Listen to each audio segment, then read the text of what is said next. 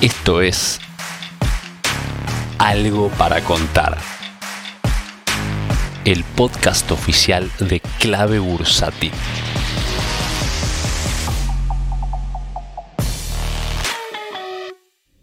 Muy buenas tardes para todos. Gus Lucioni es quien les habla y hoy como todos los martes vamos a empezar charlando un poquito sobre el mercado argentino, que venimos de muy fuertes subas tanto de los ADRs argentinos como de las acciones que cotizan en la bolsa local, tanto del Merval como del panel general. Mientras que eh, raramente vemos a los bonos en dólares que no se subieron al tren y operan levemente por encima, ¿no?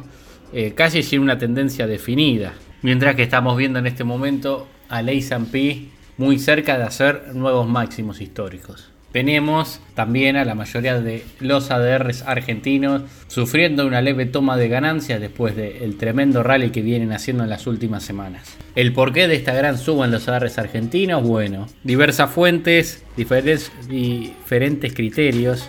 La mayoría sostiene que si Argentina es reclasificada en la categoría de mercado emergente, algo que a priori parecería ser un factor negativo, pero por una cuestión de mayor exposición, nuestra renta variable podría tener un mayor flujo que el que tiene actualmente.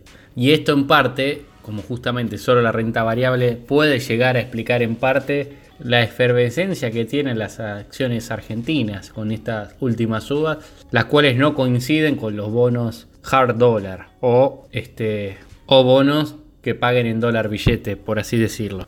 Ya que eh, el riesgo país cayó solo dos puntos y todavía estamos por encima de los 1500 puntos básicos. Esto nos demuestra que todavía sigue habiendo poco interés en la renta fija local. Una cosa que me llama la atención es que Perú, cerca de, de proclamar electo, digamos, a un presidente con ideas aún más a la izquierda de la que quizá puede llegar a tener el gobierno o que el mercado interprete que tenga nuestro gobierno, algo que está muy alejado a las ideas pro mercado o market friendly si se quiere, que suelen buscar los grandes fondos de inversión.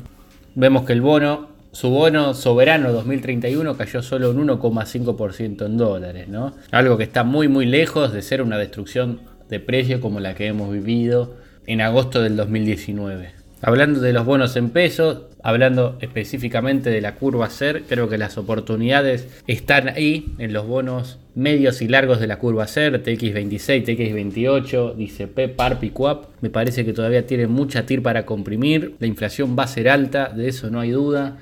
Y estos bonos todavía tienen varios puntos para comprimir TIR, lo cual nos daría una ganancia de capital real por encima de la inflación. Si nos ponemos a hablar del tema campo, específicamente de la soja, estamos ante la liquidación de soja por parte del campo más alta en los últimos 20 años, cosa, cosa que debemos monitorear con mucha atención porque puede llegar a ser interrumpido por una fuerte lucha de la Reserva Federal contra la inflación. ¿no? En este caso, lo más probable es que veamos a las materias primas corrigiendo, cosa que hasta ahora no ha, sucedido, no ha sucedido en los últimos meses, año, año y dos o tres meses que vienen casi en una suba ininterrumpida. Las materias primas en general, pero lo que más nos afecta a nosotros es justamente la soja y el maíz, que son los dos grandes generadores de dólares en cuanto al agro argentino. Tenemos el petróleo ya casi llegando a los 70 dólares por barril. Es un hecho, a mi entender, que muy pronto lo veremos en los 75 dólares. Vieja resistencia histórica para el petróleo, que en caso de superarla, bueno, ya Estaremos hablando de objetivos de largo plazo muy encima, incluso por encima de los 100 dólares por barril. El euro por encima del el dólar con 20 también y parece que todavía continúa los flujos de capital desde los mercados desarrollados a aquellos países que comercializan productos primarios.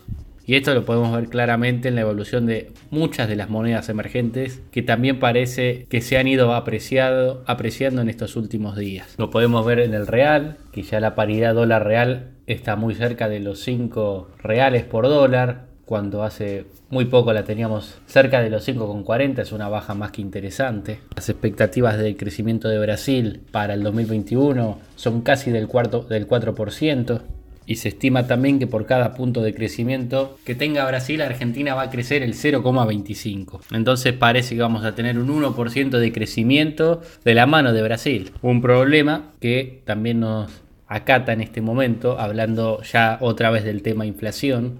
y la devaluación del dólar oficial.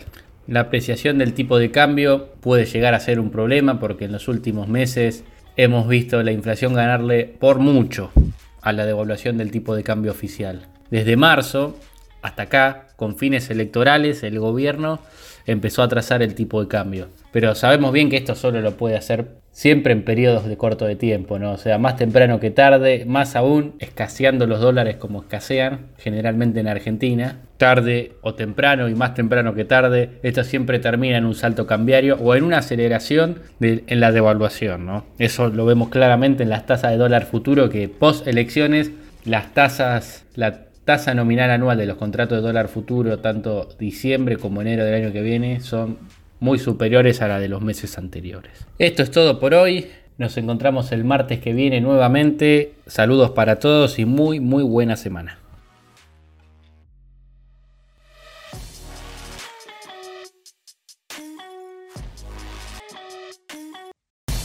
Si querés enterarte de la última información del mercado en tiempo real y sin costo alguno, súmate a nuestra comunidad de WhatsApp en clavebursátil.com barra comunidad, un espacio de inversores para inversores.